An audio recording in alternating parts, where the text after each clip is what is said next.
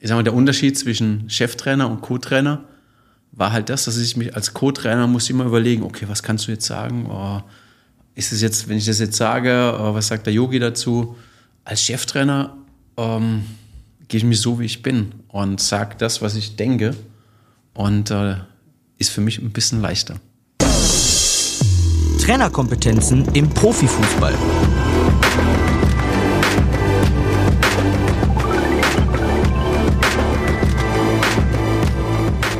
Podcast-Serie der DFB Akademie.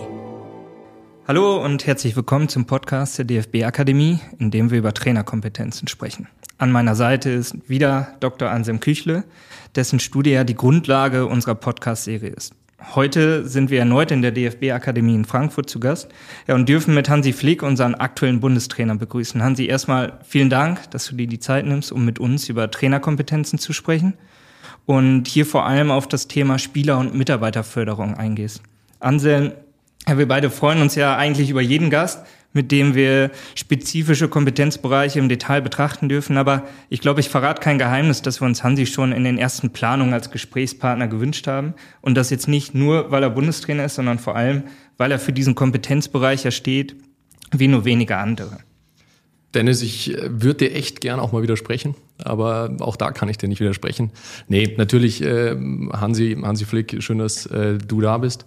Ähm, ich denke, dein Lebenslauf zeigt, du hast so viel erlebt, so viele unterschiedliche Stationen, so viele unterschiedliche Aufgaben gehabt.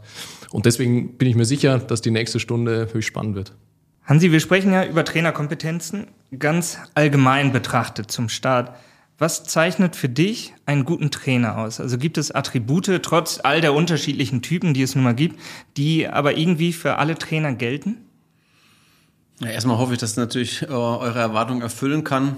Aber wenn ich das Ganze jetzt sage, mit erfolgreicher Trainer, was ist das? Ähm, für mich ist, hat Erfolg der, der andere erfolgreich macht. Um, um das geht es letztendlich. Und äh, letztendlich den Erfolg zu definieren, ich glaube, für jeden Trainer anders. Also ob ich jetzt Trainer bei Bayern München bin, äh, ist Erfolg anders definiert als Trainer von, ja, ich sag mal, aktuell Borussia Mönchengladbach oder VfL Bochum. Äh, wird anders definiert. Und und deswegen ist, glaube ich, muss man das Gesamtpaket letztendlich auch anschauen. Und, äh, und dahingehend, äh, glaube ich, ist es dann ja, für jeden Trainer, äh, kann man den Erfolg anders definieren. Erfolgreich ist der, der andere erfolgreich macht. Also wir reden ja über Trainerkompetenzen auch im Profibereich.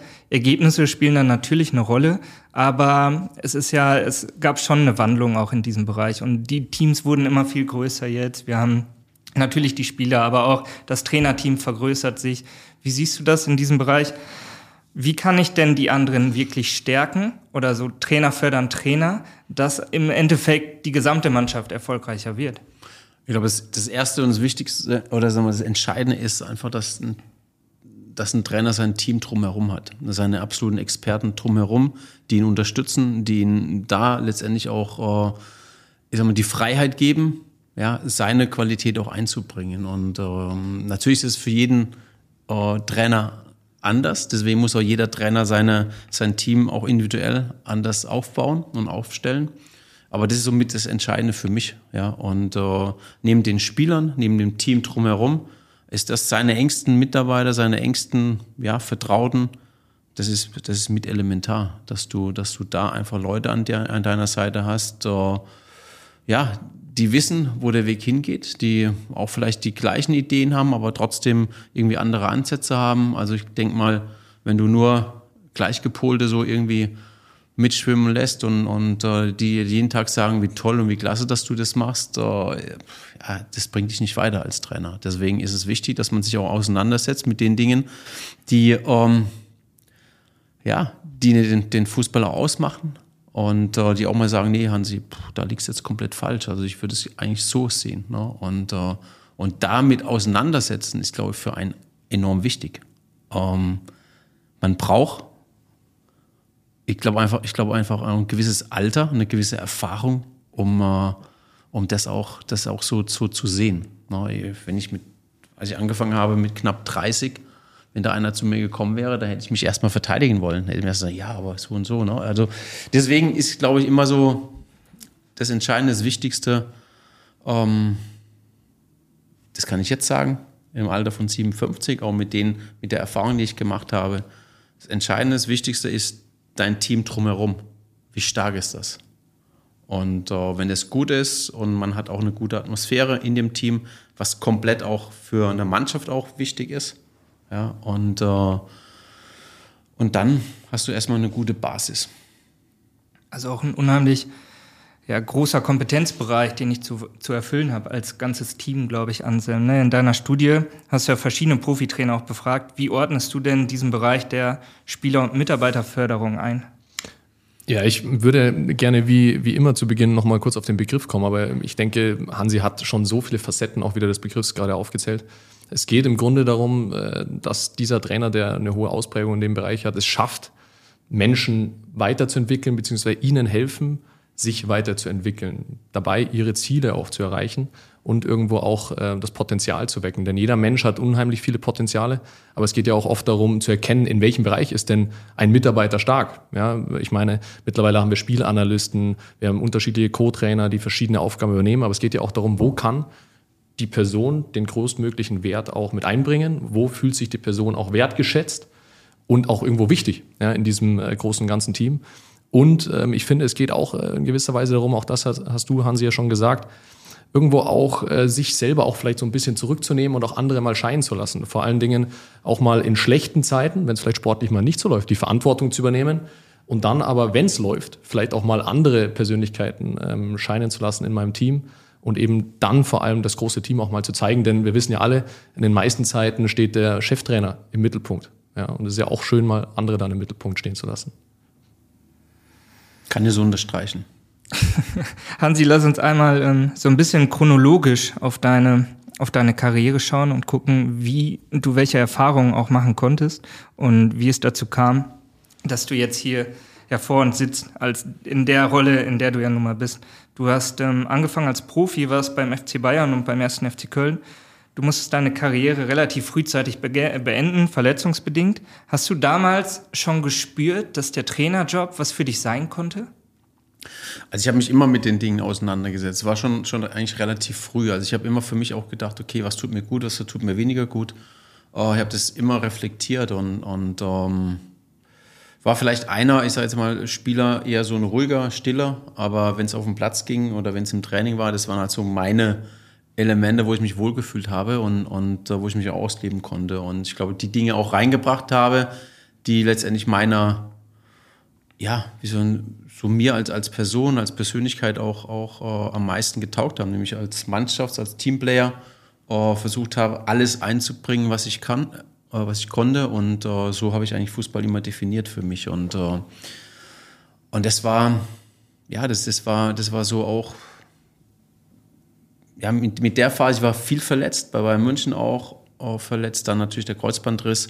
Aber zuvor waren natürlich auch Dinge, ähm, das natürlich immer schwierig ist. Ne? Du, du hast eine Verletzung und dann sagt der Arzt, ja, das ist eigentlich gar nicht schlimm, aber du warst selbst, du weißt selbst auch, dass es ist eigentlich schlimm, ne? weil, weil wenn, das, wenn das Knie aufklappt, dann ist halt irgendwas im Innenband. Ne? Und wenn man dann, ähm, das, war, das war damals bei mir, ich so in Köln und ähm, und dann hieß es, ja, aber das ist nicht so schlimm. Aber ich wusste genau, es ist schlimm. Ich bin dann auch zum Arzt meines Vertrauens und, und auch zum Klaus Eder damals, der mir wirklich sehr, sehr geholfen hat, äh, der einfach, einfach eine Koryphäe ist auf dem Bereich.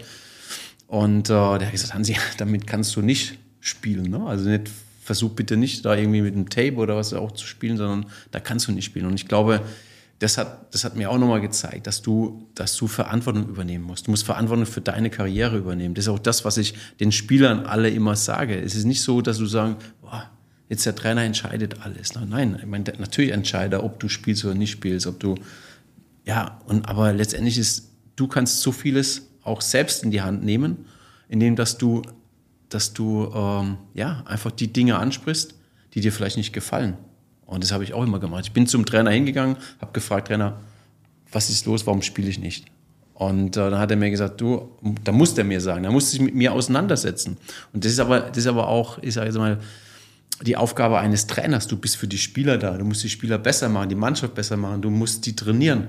Ja, und, und, äh, und da gehört es dazu, dass ich einen Trainer besser, äh, einen Spieler besser machen äh, muss. Und ähm, damit auseinanderzusetzen, ich sag mal, für mich jetzt war für mich auch, auch in meinem Weg jetzt als, ich sag mal, ich war ja letztendlich nach meiner Karriere, ähm, war ich Trainer im Amateurbereich, dann ist es immer mehr geworden, dann als Co-Trainer und äh, habe aber auch selbst ein Sportgeschäft noch nebenher gehabt. Ne? Also ich meine, ich wusste schon genau, wie viel Einsatz man bringt und bringen kann letztendlich auch. Ähm, und, und deswegen war das für mich wahnsinnig wichtig, für meine Erfahrung, die ich gemacht habe, auch für meine Entwicklung.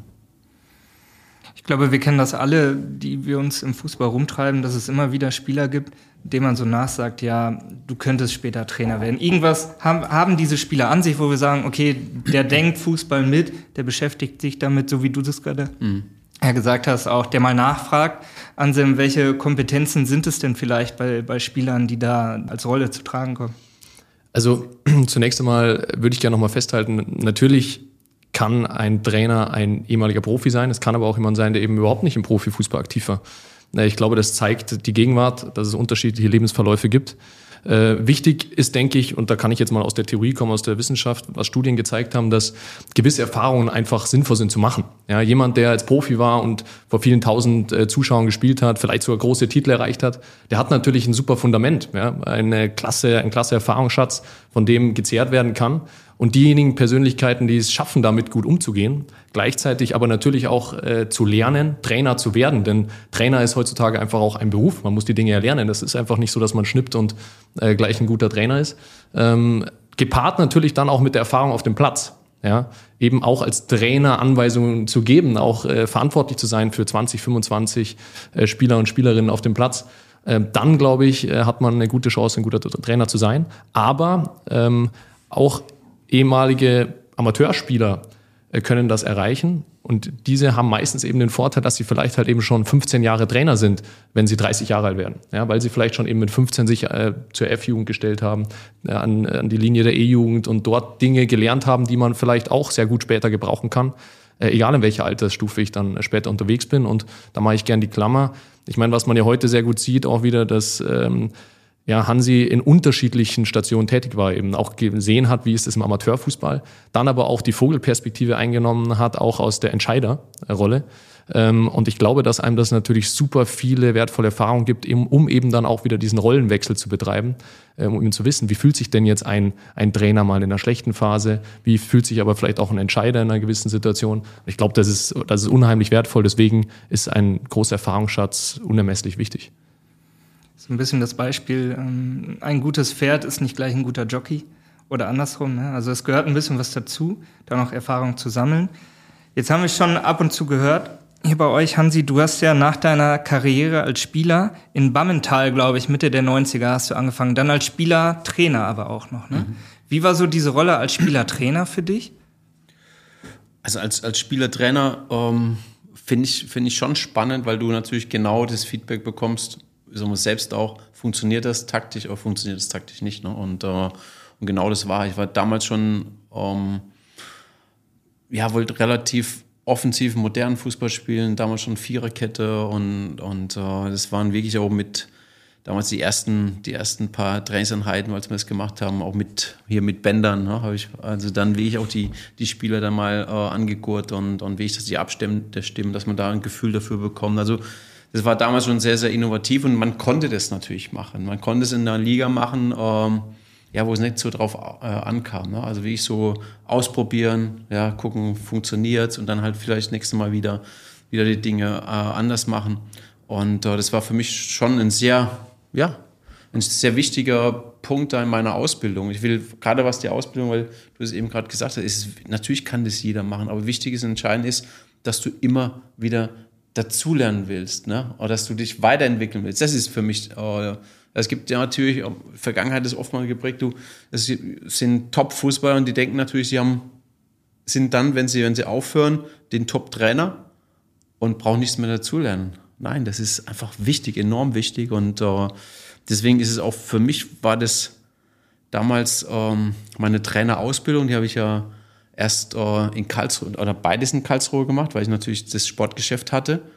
Und dann gesagt habe, ich kann jetzt nicht hier fünf, sechs oder acht, neun Wochen, was will ich, nach, nach Köln, sondern ich mache es dann, wenn es kommt, äh, in Karlsruhe in Schöneck. Und war erst bei, bei Jörg Daniel.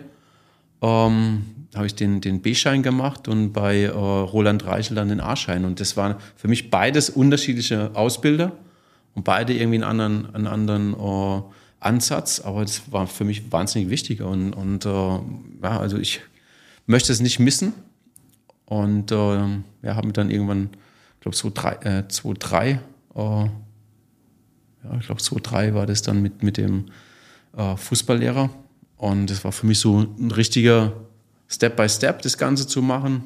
Optimal kommt mir auch mehr entgegen, wie jetzt auf einmal alles in dich rein. Und dann komm, schwimm jetzt mal, ne? Oder guck mal, wie wie es weitergeht. Also das war für mich schon, also für meine Person letztendlich der richtige Schritt. Du hast dich ja auch nicht immer nur in dieser Blase Fußball-Profitum ähm, befunden, sondern du hast dich halt auch mit anderen Dingen beschäftigt. Du hast es gesagt, du hattest das Sportgeschäft. Du hast, glaube ich, auch eine Banklehre gemacht.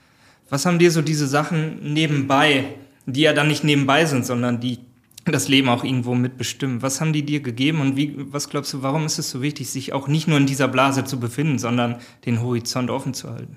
Ja, na natürlich ist es so, dass man als Fußballprofi möglichst auch guckt, dass wenn man alle drei, vier Tage äh, ein Spiel hat, dass man auch genügend Zeit zur Regeneration hat. Aber ich sag mal, so ein bisschen auch was anderes machen. Ich meine, ich finde find zum Beispiel Jo Kimmich, mit drei Kindern, der weiß ganz genau, wie sein Tag läuft, ne? wenn er dann zu Hause ist. Und, und genau das ist aber das, was, was es ja ausmacht, das Leben. Und äh, manchmal auch, äh, ich sag mal, ja, viel wichtiger ist, also wenn ich jetzt zwei Tage hintereinander nur die Füße hochlege. Also ich glaube, da ist man fokussierter, da weiß man, okay, äh, das auch zu, zu genießen, ja, ähm, dass man halt, dass man dann halt auch so eine, so eine Phase hat und dann aber wieder, wieder trainieren kann. Also, was ich da gerne einbringen möchte, ist äh, auch das Thema der diskontinuierlichen Lebensereignisse, ähm, beziehungsweise kritische Lebensereignisse. Ich finde das auch super spannend, auch zu betrachten. Jetzt, Hansi, bei dir, ich meine, du hast äh, da eine Ausbildung gemacht, ähm, aber du hast auch später Elemente in deinem Fußballerleben irgendwo auch gehabt, äh, die dann dich gefühlt auf eine andere Spur dann gebracht haben, in eine andere Position. Ähm, aber es können auch ja wirklich, ich denke, schlimme Dinge sein in einem Leben, die einem passieren, die einem äh, in eine andere Bahn bringen oder aber auch besonders schöne Dinge. Da spricht man eben dann von diesen kritischen Lebensereignissen. Und ich finde, das sieht man bei dir äh, ganz gut, das sieht man aber auch bei vielen anderen Karrieren. Eben beispielsweise schwere Verletzung, Karriereende. Was mache ich jetzt? Ja, äh, manche begreifen das dann als Chance und gehen den richtigen Weg.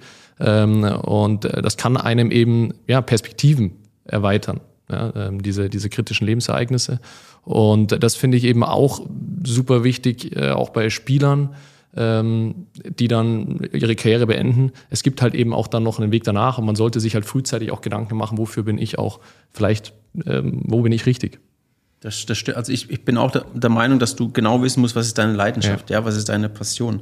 Ähm, aber und das, das zeigt, das habe ich mir jetzt auch so, du kannst nie irgendwas planen. Es gibt ja auch viele die sagen, schreib mal auf, was sind fünf Jahre, was möchtest du da, drei Jahre oder wo siehst du in zehn Jahren? Das ist, natürlich kannst du das irgendwo machen, aber ich finde, äh, das Leben zeigt oftmals ganz andere, ganz andere äh, Abläufe, ja. Und, ähm, und deswegen ist es wichtig, das, was du machst, aus Überzeugung zu machen und vor allen Dingen nimm es nicht zu ernst. Das was du gerade eben gesagt hast, Anselm. Das ist, es kann scheitern, ja, und dann scheitert es halt. Ja, dann geht es halt weiter. Und, und ich find, finde, und das war irgendwann mal, ähm, als ich die zwei Spiele bei Bayern München hatte, mhm. wo, wo äh, Nico Kovac entlassen wurde und die haben gefragt, hey, wir brauchen für die zwei Spiele einen Trainer. Ist es, ist es, kannst, stellst du das vor? Und ich gesagt, ja klar, ich möchte aber erst mit Nico reden, ob das für ihn in Ordnung ist. Für ihn war es in Ordnung. Und da habe ich mal in einer PK gesagt, ich bin unabhängig, ich brauche das jetzt nicht. Ja, ich brauche das nicht hier bei Bayern München der Cheftrainer zu sein. Ich kann auch andere Dinge machen. Und das war für mich, ich habe als erstes, als ich es hinterher dann so überlegt habe, das war aber genauso der Satz, wo für mich einfach so, hast recht, stimmt. Ja. Und äh, weil es gibt viele, die ver verrennen sich dann, die verrennen sich dann in, in Dingen, ich muss unbedingt, ich muss unbedingt, ich muss unbedingt erfolgreich sein. Und dann gibt es dir die ganze Kreativität, die ganze, die ganze Stärke nimmt dir das. Und, und das war für mich einfach so, so ein Punkt, wo ich gesagt habe, ja, genau das ist es und so fühle ich es auch. Mhm. Ich glaube, dass es auch eine super gesunde Einstellung ist, auch als Trainer, sich da nicht dann diesen, diesem großen Druck auch hinzugeben, denn eines sieht man schon, äh, diejenigen Menschen, die irgendwo ein Berufsbild ähm, oder eine gewisse Aufgabe zu ihrer Identität machen, Ja, das bin ich. Ich bin halt der Trainer vom FC Bayern München und das dann nicht mehr sind, ich glaube, die zerbrechen dann auch daran. Deswegen ja, denke ich, dass das natürlich super gesund ist im Sinne auch der Selbstfürsorge. Dennis, das hatten wir jetzt auch schon äh, mit Daniel besprochen. Ja, es ist gesünder für, für sich selbst und ähm, wir haben tatsächlich im Vorfeld auch mit einem ehemaligen Spieler von dir gesprochen, der äh, bei der Nationalmannschaft unter dir gespielt hat. Der hat ein paar Tore geschossen, äh, Mario Gomez. Mhm. Äh, ganz viele Grüße von ihm. Ja, danke. Ähm, und äh, ja, er hat von dir in den höchsten Tönen geschwärmt. Ähm, ich zitiere, er hat gesagt, es gab in den letzten zehn Jahren zwei herausragende Trainer beim FC Bayern München. Einer war Jupp Heynckes, der andere war äh, Hansi Flick. Und äh, wenn er an dich denkt äh, und das kombiniert mit der Spieler- und Mitarbeiterförderung, dann denkt er an einen Trainer, der extrem über die Menschenführung kommt, der extrem loyal ist, eine große Empathie hat und immer eine sehr große Wertschätzung seinen Mitarbeitern, in dem Fall auch Spielern, gegenüberbringt und vor allen Dingen auch das Thema der Ehrlichkeit äh, hat Mario äh, betont. Ich finde, das ist ein super schönes Kompliment mhm. natürlich. Äh, wie geht's dir damit, wenn du, wenn du so etwas von einem ehemaligen Weggefährten, nenne ich es mal, hörst? Ja, ich, ich glaube schon, dass es, dass es dir dann, ähm, ja, dass du auf dem richtigen Weg bist. Ich glaube, das ist auch genau das, was, was, was ich ausstrahlen möchte. Und ähm, nochmal, das zu sagen, okay, ähm, ich bin unabhängig, bedeutet nicht, dass du, dass du nicht top vorbereitet bist auf den Job. Na, das muss man einfach wissen. Wenn ich jetzt sage, okay, ich bin, mir ist alles egal, was passiert, ja, dann ist es ist eine falsche Richtung. Ne? Äh, ich glaube, auf der einen Seite zu sagen, boah, ich weiß, ja, ich bin Trainer, Trainer ist ja in Ordnung, aber Trainer kannst du von, von vielen sein. Ne? Also du kannst von mehreren Mannschaften sein und ähm, aber letztendlich, ich will den Erfolg haben, ich will Spiele gewinnen, ich will absolut top vorbereitet sein. Ich will erfolgreich sein. Erfolg haben wir ja vorhin schon gesagt. Das definiert auch, was ist Erfolg letztendlich bei jedem Verein anders. Ähm, finde halt immer andere erfolgreich zu machen, ist top. Und ähm, ja, da ist man auf einem guten Weg. Und ich schätze Mario natürlich auch. Wir sehen uns halt ab und zu mal jetzt in Leipzig. Aber das ist, das ist für mich, für mich einfach auch, äh, ja, einfach, dass man auf einem guten Weg ist. Du sprichst das Thema Vorbereitung an. Also du giltst als kommunikativer Trainertyp. Ich glaube, als Trainer musst du auch kommunikativ sein. Ich frage mich nur, kann ich das auch systematisch machen? Wie gehst du davor? Da kommt das von dir, einfach von dir als Persönlichkeit, dass du gefühlt mit allen sprichst, dass du versuchst, alle mitzunehmen, alle dann auch zu fördern? Oder muss ich mir als Cheftrainer da auch einen Plan machen, um, um Menschen nicht zu vergessen? Bei so einem großen Staff, mit dem wir es ja nun mal zu tun haben. Mhm, also bei mir ist es schon so, dass ich mir natürlich, aber wir haben immer meistens eine Zimmerliste und äh, dann ist es ganz klar, ich äh, kreuze dann ab äh, oder mache einen Haken dahinter, wenn ich mit einem gesprochen habe. Also jetzt auch ähm, bei der letzten Maßnahme äh, im September habe ich auch mit jedem Spieler gesprochen, einfach nochmal zu sagen, okay, wie war jetzt, wie war jetzt die, wie waren die Tage? Es war nur knapp eine Woche. Und äh, was erwarte ich von ihm einfach auch für ja, für die nächsten sechs, sieben Wochen, um, um eventuell noch hier dabei zu sein im Kader, aber auch, äh, ja, und um das, das ist, glaube ich, ganz wichtig, dass man den Spielern einfach auch, dass sie wissen, okay, woran bin ich. Ja, und, äh, und das sind so die Dinge, die, die mir enorm wichtig sind. Auch natürlich sind es nicht immer einfache Gespräche, wenn du jetzt einem sagen musst, du, du spielst heute nicht oder fängt der und der an. Aber ich finde, letztendlich kannst du, und das mache ich auch immer so auch dann so genauso, wie ich es denke, und da muss ich mir auch nicht verstellen, da muss ich nicht irgendwas erfinden, sondern es ist so, wie es ist. Ja, habe natürlich zuvor auch mit meinen Trainerkollegen abgesprochen und, und dann kriegt er das Feedback und, und äh, möglichst aber auch mit einem positiven Input. Ne? Also sie sagen, okay, so und so und das erwarte ich von dir und dann, dann ähm, ja, einfach wenn du das machst, das ist, was ich vorhin auch gesagt habe, ein Trainer muss ja dem Spieler auch mal anzeigen, wo es vielleicht im Moment noch habert. Ne? ähm, oder hakt. Und, und äh, genau das ist dann, da guckt ein Trainer, deshalb weiß ich aus, aus der eigenen Erfahrung, da ist es so, dass, dass ein Trainer dann genau hinschaut. Macht er das jetzt oder macht er das nicht? Und wenn er es umsetzt, hast, hast du alle Argumente als Spieler. Ne? Das ist okay, ich habe alles gemacht. Bei mir auch abgehakt, alles, tak, tak, tak. Und jetzt bin ich, bin ich bereit. Ne?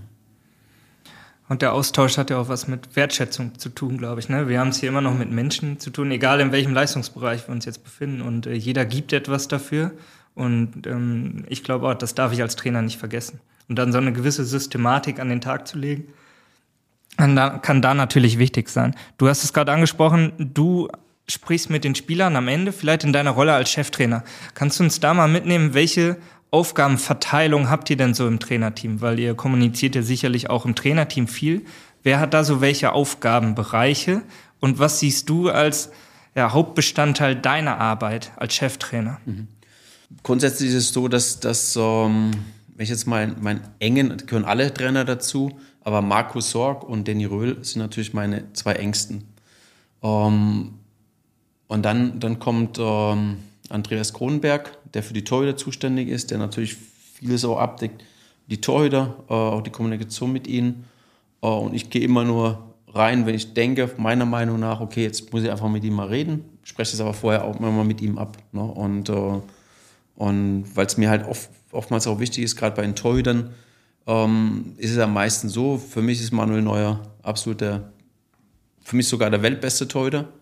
Und ähm, mit Marc haben wir einen, der jetzt gezeigt hat, was für eine wahnsinnige Qualität er hat. Aber da hinten dran sind natürlich auch nochmal mit, mit uh, Kevin, Kevin Trapp, mit, mit Oliver Baumann, mit uh, Bernd Leno, haben wir, haben wir auf der Position natürlich Top, Top-Spieler. Ne? Und uh, da geht es auch darum, wir brauchen natürlich, gerade wenn es ins Training geht, auch Torhüter hinten dran, die dann mit der, dieser Situation auch gut klarkommen. Und deswegen ist es auch wichtig, dass, dass sie auch wissen, okay, wie, wie sehen wir sie? Ja, und äh, dann auch bewusst auch, ich sag mal, die Dinge loben, die sie sehr, sehr gut machen. Ja, und, und wenn ich sehe, was, was gerade, ähm, klar, jetzt haben wir nur knapp eine Woche gehabt im September, aber, aber bei den ähm, Nations League Spielen, das war schon gigantisch, was, was ein Kevin Trapp und, und auch ein Oliver Baumann gemacht haben. Ja, auch die Art und Weise, wie sie in dem Team äh, funktioniert haben und das auch zu, anzusprechen, zu sagen, okay, hey, das ist meine Aufgabe. Ja, und äh, neben, ich sag mal, den Dingen, äh, wenn du es aufs Training beziehst, ne, ist natürlich schon so, dass, dass ich den meinen Co-Trainern schon viel auch äh, überlasse, ja, viel überlasse. Äh, wir besprechen alles und, und, ähm, und da ist es schon so, dass gerade Danny Röhl macht ja gerade aktuell den, den Fußballlehrer und äh, ich glaube einfach, dass es für ihn auch einfach hier mit den besten äh, Spielern Deutschlands auch zu trainieren, natürlich nochmal noch mal, äh, eine tolle Sache ist, äh, das auch in jedem Training nochmal zu zeigen. Ich spreche auch mit, ja, mit den Trainern über ihre Aufgaben sehr, sehr oft, weil wir wissen, die Traineraufgaben sind sehr komplex, sehr unterschiedlich.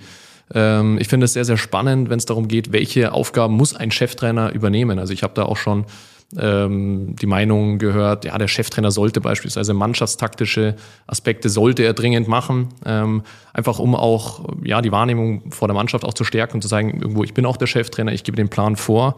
Ähm, es gibt aber auch da andere Meinungen. Hast du da für dich einen Weg gefunden oder könntest du sagen, was sind aus deiner Sicht so ja, Muss-Aufgaben eines Cheftrainers? Ich glaube, eine Mannschaft, eine Mannschaft, ähm, die weiß ganz genau, ähm, oder sagen wir so, die, die fühlt es, ähm, ob du als Team funktionierst. Ja, und, und ich glaube, dass das bei uns so ist. Also für mich wäre das jetzt überhaupt kein Problem. Also ich hätte damit kein Problem, wenn, wenn äh, ein Markus oder Danny auch mal eine mannschaftstaktische Sache machen würden. Ähm, aktuell mache ich das. Es sind auch die ganzen Meetings, äh, mache alle ich. Ähm, aber ich habe da null Probleme, wenn es auch mal irgendwie anders ist. Also ich finde teilweise jetzt auch, wenn man, klar bei den beim Verein ist es nochmal anders, aber wenn wir jetzt zum Beispiel bei der WM sind, ich dann nur dran denke, dass, dass ich sage jetzt mal, die mich fast jeden Tag hören, ja, und irgendwann sagen ja, was, was, was soll ich nochmal, ist schon wieder der. Also ist manchmal auch ganz gut, wenn, wenn dann du dich als Trainer mal zurücknimmst. Ne? Ähm, deswegen glaube ich, ist es bei uns ein gutes Miteinander. Ich glaube, die, die Spieler müssen spüren, da ist eine Harmonie da da ist es nicht so, dass man sagt, okay, der macht es das, weil er das machen muss als Cheftrainer. Ich glaube, das ist ein falscher Ansatz. Also ich finde einfach so, so heraus, wenn jetzt einer, ich sag mal, da in diesem Thema stark ist, warum soll ich ihn dann nicht vorlassen? Also ganz ehrlich, das ist einfach so meine, meine Einstellung ähm, und ich brauche da nicht immer der, den Starken zu nehmen. Also es ist, das ist für mich äh, ja, falscher Ansatz. Also eher so das Bündeln von Kompetenzen im Trainerteam, um am Ende das Bestmögliche rauszuholen. Ja, das, das, ist, das ist genau das, was, was ich ja vorher eingangs auch gesagt habe. Entscheidend ist, dass du ein gutes Trainerteam hast und du musst wissen, okay, wer ist in welchem Bereich gut ja, und top und, und wer bringt uns als Team weiter. Und deswegen auch Mats Buttgereit als Standardtrainer nochmal mit dazu und weil es einfach nochmal eine, eine spezielle ähm, Expertise ist und, und die uns viel, viel weiterhelfen kann. Ja. Du hast gerade das Turnier angesprochen, also die WM in Katar. Du warst ja schon bei einigen Turnieren mit dabei. In anderer Rolle allerdings dann als Co-Trainer. Was glaubst du, worin liegt die Herausforderung diesmal, außer dass du mehr Medientermine hast als früher wahrscheinlich? Aber für dich jetzt persönlich, ähm, was sind so die größten Unterschiede? Wie gehst du da rein? Ja, es ist, es ist schon so, dass, dass natürlich ähm, alle am Cheftrainer auch ziehen. Ne? Also es ist, ist so, du bist halt für alles da. Früher als, als Co-Trainer äh, machst du dein Ding, machst deinen dein Job und, und äh, wahrscheinlich genauso äh, von der Zeit her, wie, wie das ein, ein Cheftrainer auch macht, vielleicht manchmal ein bisschen mehr. Ähm, jetzt ist natürlich schon auch der Fokus ganz anders, äh, wird vieles mit dir äh, an dir festgemacht und du bist viele Meetingtermine, du bist halt präsent. Ähm, aber ja, ich glaube, die größte Herausforderung für uns alle ist die kurze Vorbereitungsphase. Und da wird es so sein, dass wir halt wirklich schauen müssen, was können wir der Mannschaft einfach oder was müssen wir der Mannschaft noch mitgeben. Ich meine, die Spiele im September, die waren jetzt auch nicht so also top, dass wir super happy zu, äh, und zufrieden ich sag mal, anreißen können, sondern es ist, es ist, glaube ich, es ist ja auch bei vielen großen Nationen, dass, ähm, dass natürlich die Belastung der Spieler schon enorm hoch ist, ob das England ist, ob das Frankreich ist, Spanien, wir. Ähm, hat man schon gemerkt so ein bisschen, dass das nicht immer überall, ich sag mal, so der hundertprozentige Fokus da ist. Aber es ist eine WM und das ist so für mich auch äh, für jeden einzelnen Spieler mit das Entscheidende äh, oder mit das geilste Turnier, das man spielen kann. Und deswegen glaube ich, dass wir da ähm, ja, wahnsinnig motiviert sind und ich glaube, dass wir da eine richtig gute WM spielen. Das hoffen wir alle, aber wie versuchst du diese geringe Vorbereitungszeit vielleicht zu kompensieren? Also macht ihr im Vorfeld noch mehr Gespräche? Wir haben ähm, eine Players Lounge, wo wir natürlich mit, äh, mit Spielern sprechen. Ähm, das werden wir jetzt diese Woche auch machen, dass wir, ähm, jeder hat von uns, ähm, ja, letztendlich die Spieler, die gespielt haben, die wir nochmal äh, die zwei Spiele nochmal durchgehen, wo wir sagen, okay, da und da, guck mal, das könnte man vielleicht ein bisschen besser machen, das war gut. Einfach nochmal abholen, nochmal ein Feedback geben, was die Länderspiele betrifft. Und ähm, da wollen wir natürlich nochmal eins machen, vielleicht auch äh, nochmal sie abzuholen vor der WM, zu sagen, okay, was müssen wir nochmal äh, schwerpunktmäßig auf jeder Position auch nochmal noch mal durchgehen, äh, damit wir halt diese Dinge dann einfach nochmal abrufen, indem dass wir auf dem Platz nochmal trainieren, äh, sie nochmal im Meeting zeigen. Es ist wir hoffen, dass wirklich, und das ist das Entscheidende, dass alle fit sind, top fit sind. Das habe ich nochmal auch jetzt gesagt äh, bei den Länderspielen, als, ich, als wir uns verabschiedet haben, dass jeder nochmal vielleicht ein paar Prozentpunkte nochmal oben drauf legt. Ja? Ob das im physischen Bereich, im taktischen Bereich im technischen Bereich ist, im mentalen Bereich ist. Das ist einfach für uns einfach nochmal elementar, weil die Summe macht es dann letztendlich aus. Ne? Und äh, da hoffe ich natürlich, dass alle auch dementsprechend so sich vorbereiten. Wie läuft das mit dem Austausch mit den Vereinstrainern? Ja, also normalerweise äh, sehr, sehr gut. Also wir, ich habe ja letztendlich mit jedem Vereinstrainer auch, auch Kontakt. Und äh, gerade die Spieler, die, die natürlich bei uns spielen, äh, kriegen auch immer ein Feedback, äh, wie alles, wenn ich die Spieler einlade, aber dann auch nach den, nach den äh, Lehrgängen.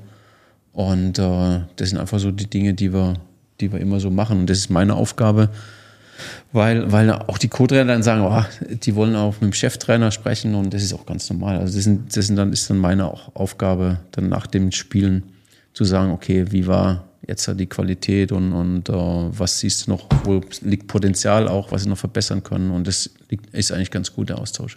Nimm uns nochmal mit in die Zeit, als du mit Yogi Löw das Trainerteam gebildet hast. Ihr habt 2006 nach der WM in Deutschland ja angefangen und ähm, ja, habt dann eine, eine, lange Reise, ich bezeichne es mal als, als lange Reise bis 2014, dann ähm, genutzt, die mündete im WM-Titel in Rio. Kannst du einschätzen, wie so der Verlauf war damals für euch? Yogi hat dich ins Trainerteam geholt. Und wie habt ihr euch auch miteinander entwickelt und vielleicht ja, der eine den anderen auch gefördert in dieser Zeit? Also ich glaube, ähm, es war eine sehr große Loyalität, die zwischen uns war, aber da muss ich auch einen Andi Köpke mitnehmen und Oliver Bierhoff. Wir haben uns immer so als, als das Vierer-Team ähm, äh, ja, letztendlich gesehen und, und ähm, es war ein wahnsinniges Vertrauensverhältnis zwischen uns, Loyalität, wie ich gesagt habe. Aber was, was Yogi betrifft und mich betrifft, war es gleich ganz gut, dass, dass wir beide so angefangen. Er als Cheftrainer angefangen hat, ich als Co-Trainer angefangen habe. Wir haben uns viel, viel ausgetauscht, auch was, was Fußball betrifft. Wir haben den Fußball gleich gesehen. Ja, auch wenn wir ein Spiel angeschaut haben, war immer identisch, auch vom, von dem, so wie wir das Spiel gesehen haben, wie wir es analysiert haben für uns. Und ähm, ja, und, und äh, es war einer, der ja, der nicht groß jetzt irgendwie gesagt hat, das hast du toll gemacht, super gemacht, äh, sondern eher, wenn er nichts gesagt hat, dann war alles in Ordnung.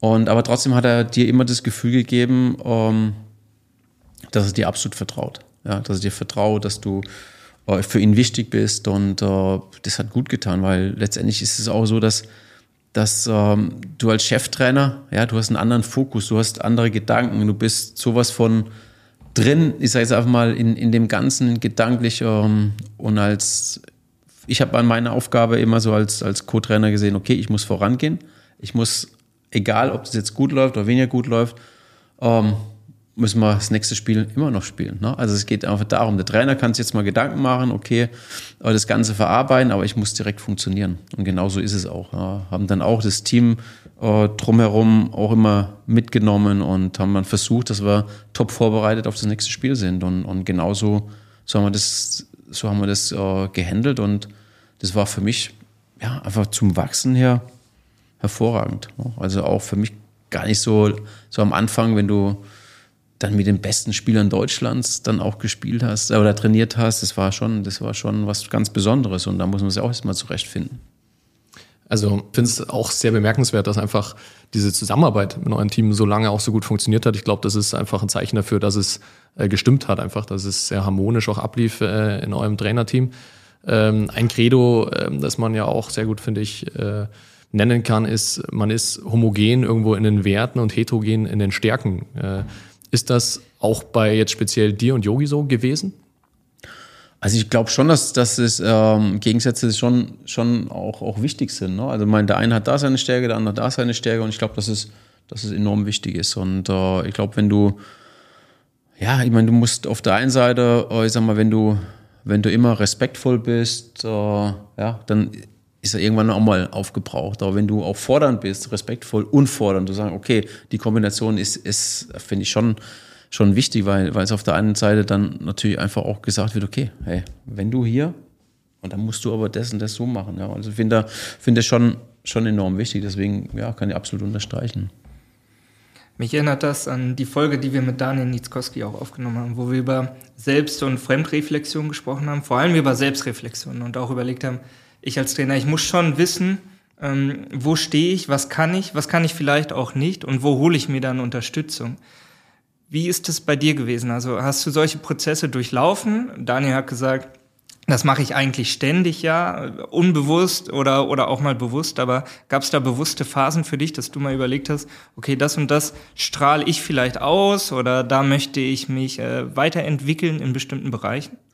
Also ich habe das, ich hab das eigentlich schon immer gemacht. Also schon ähm, in meiner Phase als oder in meiner Zeit als, als Profifußballer habe ich mich weiter, äh, weitergebildet. Ähm, habe einen Coach gehabt als Trainer in Hoffenheim, habe ich einen Coach gehabt. Ähm, als, ähm, ich sag mal, als ich Sportgeschäft hatte, habe ich auch eine Fortbildung gemacht und, und einfach so Persönlichkeitsentwicklung, was auch immer. Das, das sind ja, man, manchmal muss man sagen, okay, war gut, manchmal vielleicht weniger gut. Bin keiner, der jetzt sagt, boah, das war shit, ne? weil damit kann ich nichts anfangen. Ich kann Dinge rausnehmen und sagen, hey, so würde ich es nicht machen. Also ich würde es eher so machen. Ne? Dann habe ich davon, da habe ich da dazugelernt. Ne? Aber wenn ich immer nur alles dann eher negativ äh, nehme, äh, nehme und äh, ich sag mal so mich als Opfer dann sehe, weil es war ja kein guter äh, Workshop, was auch immer, das ist mir einfach zu wenig. Ne? Also ich bin da eher so, dass Dinge dann positiv nimmt, weil auch, aber das, das muss man einfach auch lernen, so, so das, die Dinge bewerten. Ne? Ähm, früher habe ich vieles bewertet und vieles wahrscheinlich zu Unrecht. Ne? Und jetzt bewerte ich einfach wenig oder fast gar nichts mehr, auch Menschen gar nicht mehr, weil, weil jeder irgendwie jeder irgendwie anders ist. Ne? Und, und das auch zu akzeptieren, dass der Mensch halt anders ist. Das ist okay. Er muss nicht immer so ticken wie ich oder wie, wie man das gerne hätte, sondern ja, mit all den, den, den Stärken und Schwächen, die einer hat, auch zu akzeptieren und versuchen dann, ihn zu reinzubringen, ich sag mal, in, das, in den Kontext der Mannschaft, ja, des Teams, ob das jetzt ein Physio ist, ob das ein ja, Zeugwart ist, wo, wo, du sagst, okay, alle, ja, die müssen sich hier wohlfühlen. Und die können sich nur wohlfühlen, wenn du, wenn du auch ihn so akzeptierst, wie er ist. Meine Meinung. Ein Blick über den Tellerrand hast du vielleicht auch geworfen, als du 2014 dann aufgehört hast nach dem WM-Titel. Du bist zum, ja, du bist beim DFB geblieben, ne, wenn man so will. Du bist Sportdirektor beim DFB geworden. Wie war diese Zeit für dich? Und du hast also die Trainerbank halt verlassen, aber welche Bezugspunkte hattest du noch zum Trainer? Also für mich war ein Satz, den ich dann irgendwann mal gesagt habe, ähm, war für mich wichtig. Ich habe gesagt, meine neue Mannschaft, mein neues Team sind die Trainer. Und die möchte ich auch entwickeln, weiterbilden. Und äh, ihnen die Möglichkeit geben, ja, dass sie einfach reifen können und, und sie fördern und fordern. Und ich glaube, das war, das war so genau das Richtige. Wir haben in der Zeit äh, eine Spielidee entworfen, äh, würde ich jetzt sagen, aber ja, einfach eine Spielidee kreiert und äh, wo, wo viele dabei waren und die immer noch, immer noch aktuell ist und, und äh, ja, die auch meinem, meiner Art, wie ich spielen möchte, auch sehr, sehr nahe kommt. Deswegen äh, war das eine, eine tolle Erfahrung für mich. Äh, mit Sicherheit auch, auch, die mir sehr, sehr geholfen hat, auch in der Zeit danach, als ich dann wieder ins Trainergeschäft rein bin. Und ähm, ja, das war ich sag mal, die Arbeit, nochmal mit, die, mit, mit all dem, was den Fußball ausmacht, den Trainern auch. Oh, es war einfach gigantisch, weil du natürlich auch viele junge Spieler gesehen hast, viele Spieler, die jetzt irgendwo dann auch bei mir Nationalmannschaft spielen. Ähm, aber so als, als einer, der den Fußball liebt, war, war das zu wenig. Na, zu wenig, äh, zu wenig, äh, ja, wie soll man sagen, Schnittpunkte mit oder Schnittmenge mit mit Spielern, mit Trainern. Ja, du warst viel oft in Meetings, wo du einfach gedacht hast, was machst du jetzt hier? Ne? Und äh, ich glaube, das war, das war so mit der Punkt, obwohl das mir das wahnsinnig viel Spaß gemacht hat, wo ich gesagt habe, ja, ich kann das so nicht mehr machen, ne? weil du warst viel unterwegs. Ich war auch, bei Gott sei Dank waren wir in allen Turnieren damals äh, mit den U-Mannschaften äh, vertreten. Und dann war ich mal irgendwann von Mai bis September, habe ich nur 15 Tage zu Hause geschlafen und, und das war dann ein bisschen too much. Ne? Und äh, wollte halt da auch überall sein. Ich war in Neuseeland bei der U20 WM. Ich glaube, wegen fünf Tage bin ich dahin. Ne? Du bist dann hingeflogen und dann drei Nächte und dann bist du wieder zurückgeflogen. Und äh, hast zwei Spiele angeschaut und dann wieder zurück. Das war dann too much. Ne? Und äh, aber so die das Gemeinsame mit den Trainern, das war einfach fantastisch. Ja, mit hast, du hast halt Horst Rubisch als Trainer gehabt, du hast junge Trainer gehabt, Guido Streichspe ist noch da, den ich reingeholt habe. Markus Sorg ist jetzt bei der Nationalmannschaft. Also sind einfach so, Michael Schönweiz äh, ist jetzt Chef, ähm, Chef der, der U-Trainer. Also von daher, es war einfach eine, eine schöne Sache und, und äh, hat mir echt Spaß gemacht. War dieser gewisse Overload, den du hattest durch diese ganzen Termine auch so für dich, ein Aspekt zu sagen oder ein Ausgangspunkt zu sagen, ich gehe mal nochmal einen anderen Weg und gehe in den Verein dann wieder zu TSG Hoffenheim zurück? es war, es war, wenn man jetzt so sagen will, ähm, ja, man hat sich da kurz verfahren, ne? wie ich so mal sagen. Man hat sich kurz verfahren, ähm, falsch abgebogen und äh, Gott sei Dank hat sich relativ schnell dann wieder, bin ich auf die richtige Spur zurückgekommen. Habe dann ja fast eineinhalb Jahre eine Auszeit genommen, habe dann natürlich auch erfahren, ähm, was so das Profi-Geschäft einfach für, wie soll ich sagen, ähm, ja, für Macht auch hat, ne? also hinter den Kulissen für Macht hat und äh, wo es dann wirklich schwierig ist, dann wieder reinzukommen und wo man auch fähig versucht hat, dann ist man, ja, dir das Leben so schwer wie möglich zu machen.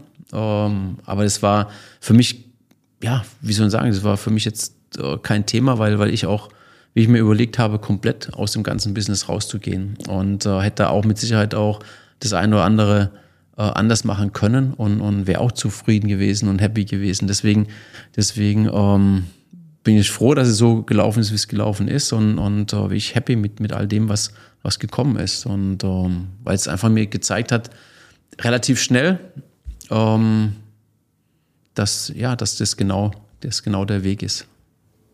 Du bist ja dann wieder in die Spur gekommen, wäre, glaube ich, falsch, falsch ausgedrückt, auf eine andere Bahn gekommen, als der FC Bayern mhm. gerufen hat und du Co-Trainer von Nico Kovac wurdest. War das so, also war es A der Punkt für dich, der FC Bayern meldet sich, da habe ich Lust drauf, oder war es vor allem in diesem Bereich einfach mit den Spielern nochmal zu arbeiten? Also es war, es war einiges. Also ich, ich wollte eigentlich Cheftrainer werden. Um, ähm, es war so, dass, dass uh, ich schon das eine oder andere Angebot hatte, aber dann war es oftmals auch Sportdirektor, uh, was ich nicht unbedingt machen wollte. Und Cheftrainer hätte ich schon gern gemacht, aber ich glaube, so als, als Co-Trainer wieder reinzukommen, ähm, war genau richtig. Es war ja auch so, dass äh, ich war, wenn man, wenn man so will, 2014, äh, 2019, das sind fünf Jahre, wo du eigentlich nie so mehr auf dem Platz warst und, und hast, äh, hast trainiert. Ne? Das war genau richtig dann, äh, so anzufangen als Co-Trainer, da wieder reinzukommen, weil das erste Mal, als ich dann auf dem Platz stand, sage ich, boah, da war ich schon ein bisschen, wie sagen, bisschen, war nervös nicht, aber man hat gemerkt, so, ähm, man ist angespannt. Ne? Wie kommt es rüber? Äh, machst du alles richtig und so. Und aber so, das war dann nach einer Woche, war komplett wieder, wieder alles da und, und äh, das ist eigentlich das Schöne dann. Und äh, ist einfach, äh, wenn das Wetter dementsprechend ist und, und du kannst mit, mit äh, wirklich so motivierten, auch jungen Menschen auch arbeiten, ist einfach das ist fantastisch, das ist so geil. Und äh, genau das ist auch, warum das meine Passion ist. Und dann auch noch so ein bisschen back to the roots, also zum Club, wo du auch als Spieler tätig warst und wo man zumindest von außen immer denkt, okay, das ist schon eine Familie und man hat das Gefühl, wenn man dann da wieder zurückkommt, dann wird man auch herzlich aufgenommen. Bist du Bayern-Fan? Ja. das habe ich jetzt rausgehört. Nein, aber es ist, es ist tatsächlich so.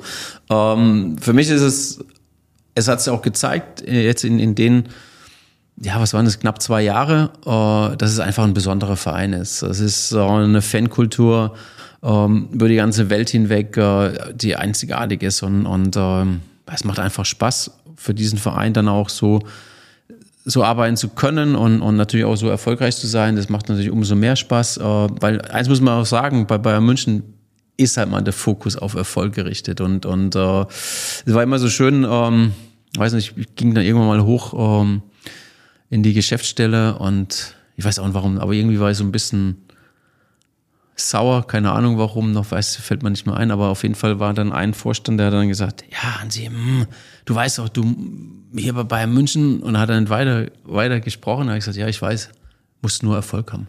Ja, genau, das wollte ich jetzt sagen. Und dann, und so ist es aber. Das ist, also wie ich deutlich gesagt, wenn Erfolg hast, läuft alles wunderbar. Und, und, äh, und, und äh, das war, das war so, weil jeder sich verpflichtet fühlt, ja, alles zu tun, dass diese Mannschaft Erfolg hat. Und, und äh, das ist eine, eine sehr, sehr gute ja, Einstellung, Atmosphäre dann auch, auch in dem Verein. Also hat es nichts mit zu tun, dass du permanent Druck hast, dass du da dass du da oh, ja, den spürst. Es wird einfach erwartet, dass du dich gut vorbereitest, dass du deinen Job gut machst. Und alles andere, die Qualität ist ja da. Deswegen, deswegen ist es ja, einfach toller Verein, richtig guter Verein und, und uh, hat sehr, sehr viel Spaß gemacht. Das glaube ich, und das in einer Zeit, die ja sehr besonders war, auch mit der Pandemie. Ich glaube, du hast ihn im November übernommen und ähm, dann zwei, zwei, drei Wochen, dann war ja irgendwann alles zu. Und auch während dieser Pandemie, also als alles zu war, musstet, musstet ihr auch gucken, wie trainieren wir denn jetzt? Und du hast, glaube ich, irgendwann gesagt, ja, wir waren sehr schnell dabei, uns da gut aufzustellen. Und da hast ja nicht nur du eine Rolle gespielt, sondern vor allem auch viele im Trainerteam, die dann digitales Training gemacht haben und so, ne? Ja, und das, das geht, um das geht's letztendlich. Letztendlich die Voraussetzungen, die man hat, da ist das Beste draus zu machen. Und äh, wir, haben, wir haben uns zusammengesetzt und haben gesagt, okay, wir, wir können jetzt nicht drei, vier Wochen, sechs Wochen oder was nichts machen, sondern wir müssen gucken, dass wir sie hier so auf, auf, ähm, auf Form halten und dass wir sie halt wirklich auch täglich auch, auch äh, haben, ne? das täglich sehen. Und da war das relativ schnell auch gesagt, ja, das können wir so und so machen. Und dann war das das digitale Training. Und äh, am Anfang haben die Spieler, glaube ich, gedacht, boah, was haben die jetzt da wieder vor? Ne? Aber es war einfach klasse, weil du, du hast deine, deine Mitspieler, deine Kollegen hast du gesehen und, und das war, es war wirklich ein gutes, ja, eine gute Plattform. Und dann das eine oder andere Mal äh, war ein Basti Schweinsteiger da, ähm, der dann mal mittrainiert hat und so. Es war, war echt cool. Ja. Und das in einer Ausnahmesituation. Ne? Also das kannten wir alle vorher nicht. Und damit ja. dann zurechtzukommen und da sich auch zu entwickeln in der Zeit ist sicherlich besonders und hat ja gut geklappt, zumindest bei euch. Ne? Das hat sehr gut geklappt. Ich glaube, wir waren topfit. Und ähm, also von daher ist es wirklich so daraus, aber das, das ist auch nicht nur der Cheftrainer, sondern das ganze Team drumherum muss natürlich da da bereit sein, ein bisschen mehr zu machen. Ne? Und, und uh, das war so und deswegen, ich habe immer gesagt, uh, mein Trainerteam ist halt einfach ja, genial. Das ist Benchmark und um, alles, was da war, war, war richtig gut. Ja. Da muss ich mich glatt äh, nochmal entmuten und mal reinkommen. Ähm, jetzt haben wir nämlich gerade über Corona gesprochen und die Frage liegt eigentlich schon auf der Hand. Ich meine, in der Zeit waren die Stadien leer. Äh, das hat vom Trainer ja auch eine andere oder es hat andere Möglichkeiten gegeben. Äh, wie schaust du denn da jetzt eigentlich zurück, wenn du überlegst, da hast du eigentlich, da konnte jeder Spieler dein Wort hören äh, am Spielvertrand. Heute ist das ja äh, wieder anders, Gott sei Dank, kann man sagen. Ja, es konnten aber andere auch hören. Ne? Also man letztendlich, oh, ich denke mal, das eine oder andere, ähm, wenn du gegen den oder den Verein gespielt hast, sagst du, oh, mein Gott, jetzt seid ihr mal einfach mal ruhig. Ne? Ähm, aber das gehört halt dazu. Man, Klar hört man, aber ich denke, bei uns hat man Thomas Müller am meisten gehört. Der war so ein bisschen die, die rechte und linke Hand, auch uns von uns Trainern. Aber ja, eigentlich fand es schade, ähm, dass, dass in, der, in der Zeit so keine Fenster waren, weil das war gerade für den FC Bayern eine, eine überragende Phase, eine sehr erfolgreiche Phase und mit Fans wäre es natürlich nochmal aus i-Tüpfelchen gewesen. Hansi, weil du Thomas Müller angesprochen hast, als ähm, verlängerter Arm eigentlich des Trainerteams auf dem Platz. Ähm, glaubst du, Thomas Müller kann Trainer werden später? Ich glaube schon. Ob er es machen will, weiß ich nicht. Weil ich glaube, der hat mehrere Facetten, die er, die er da ja, in dem Profifußball abdecken kann.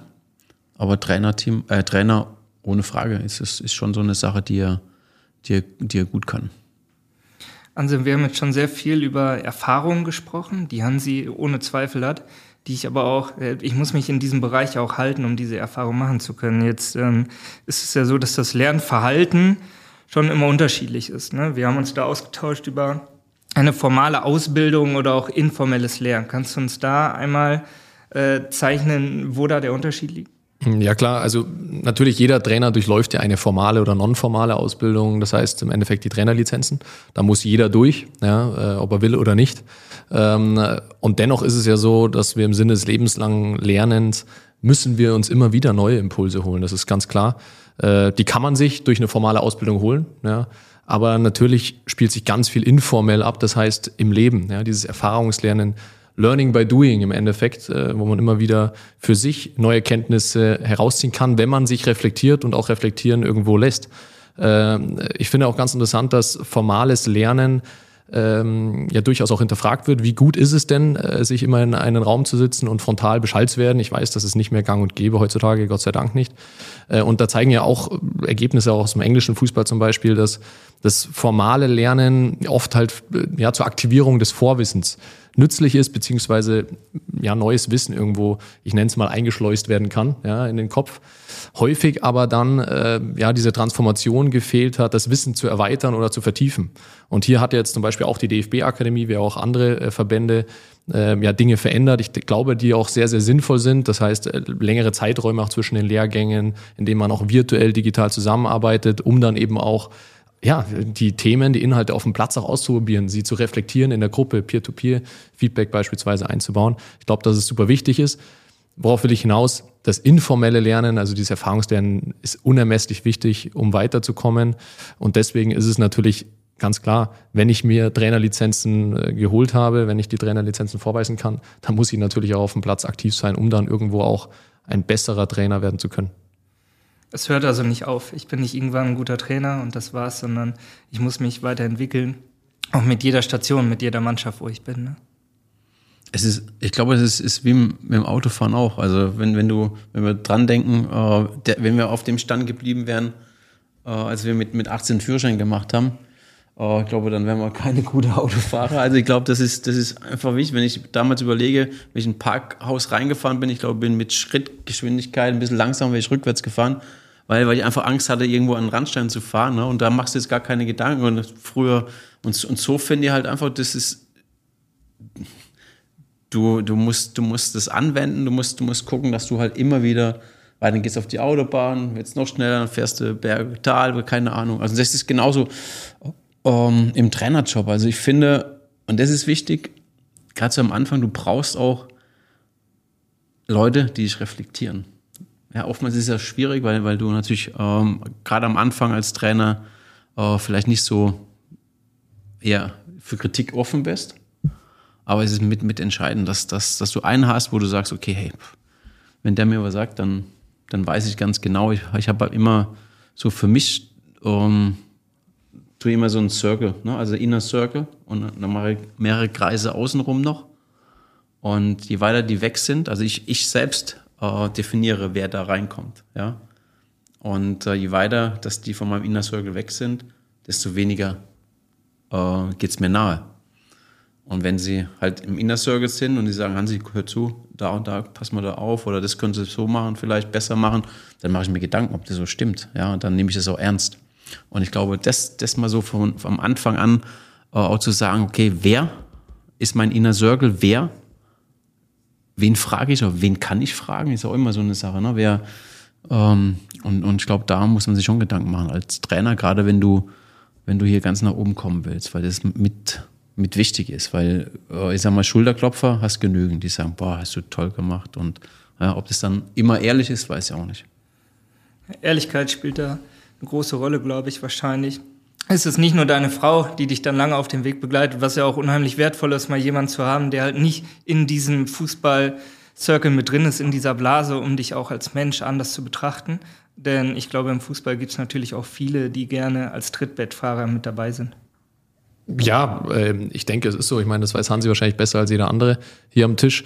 Ähm, ich finde es immer ganz witzig, dass man ja auch merkt, wenn es sehr nahestehende sind, die einem dann auch mal vielleicht ein kritisches Feedback geben, äh, vielleicht auch mal gerade unvorbereitet, dann tut das ja schon manchmal auch ganz schön weh. Vor allem, wenn es die Frau ist äh, oder Lebensgefährtin ist oder, äh, oder so, dann tut das weh. Ja, und dann muss man sich vielleicht auch manchmal ein bisschen zurücknehmen und vielleicht auch mal in sich gehen und überlegen, hm, ist da nicht vielleicht sogar was dran? Ja, also äh, das könnte man natürlich auf das große Bild dann auch umsetzen äh, des Trainers. Man muss halt einfach auch kritikfähig sein, um sich entwickeln zu können. Ähm, und äh, vielleicht muss man aber auch an der einen oder anderen Stelle auch einfach mal weghören können, wenn das Menschen sind, von denen man vielleicht jetzt nicht inhaltlich viel hält. Dann kann man es vielleicht auch mal da rein und auf der anderen Seite ähm, rauslassen. Ich glaube, ich glaube auch, dass es, ähm, dass man es immer so sehen soll, dass es nicht persönlich ist, sondern es ist einfach letztendlich der Sache dienend. Ja, also ich will mich entwickeln, also kriege ich jetzt irgendwie ein Feedback und ich nehme es für mich auf und sage, okay, wie kann ich das verpacken für mich, dass es best, dass es, dass ich mich da durchentwickeln kann. Selbst- und Fremdreflexion, wir haben ja auch die Trainer und Sportdirektoren gefragt, wie schätzen Sie denn äh, die Trainer eben ein in den verschiedenen Bereichen? Und bei der Spieler- und Mitarbeiterförderung war es interessanterweise so, dass beide Seiten Bedarf gesehen haben. Also sowohl die Trainer selbst haben sich sehr kritisch dort beleuchtet und gesagt, ähm, ja, ich muss mir da manchmal ein bisschen mehr Zeit nehmen, vielleicht auch für den Staff hinter dem Trainerteam, ja, nenne ich es jetzt mal, wo auch ein Physio, vielleicht auch ein Busfahrer dabei ist, auch mal mit denen ein Gespräch führen.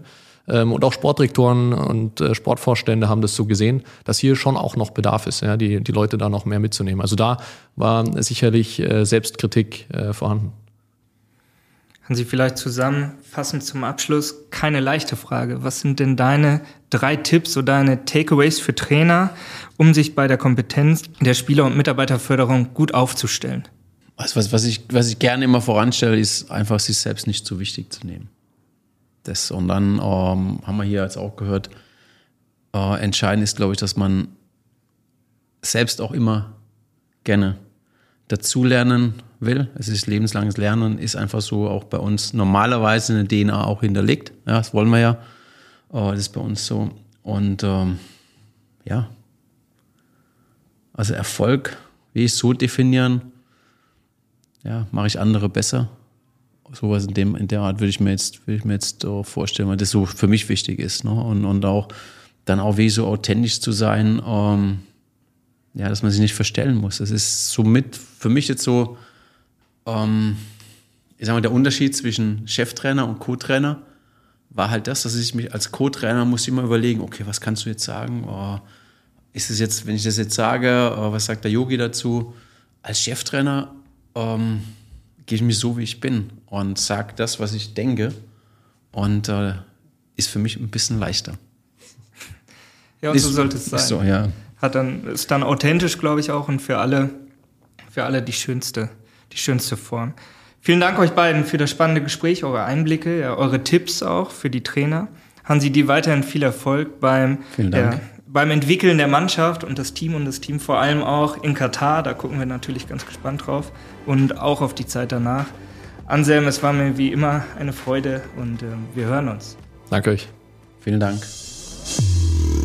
Trainerkompetenzen im Profifußball. Eine Podcast-Serie der DFB Akademie.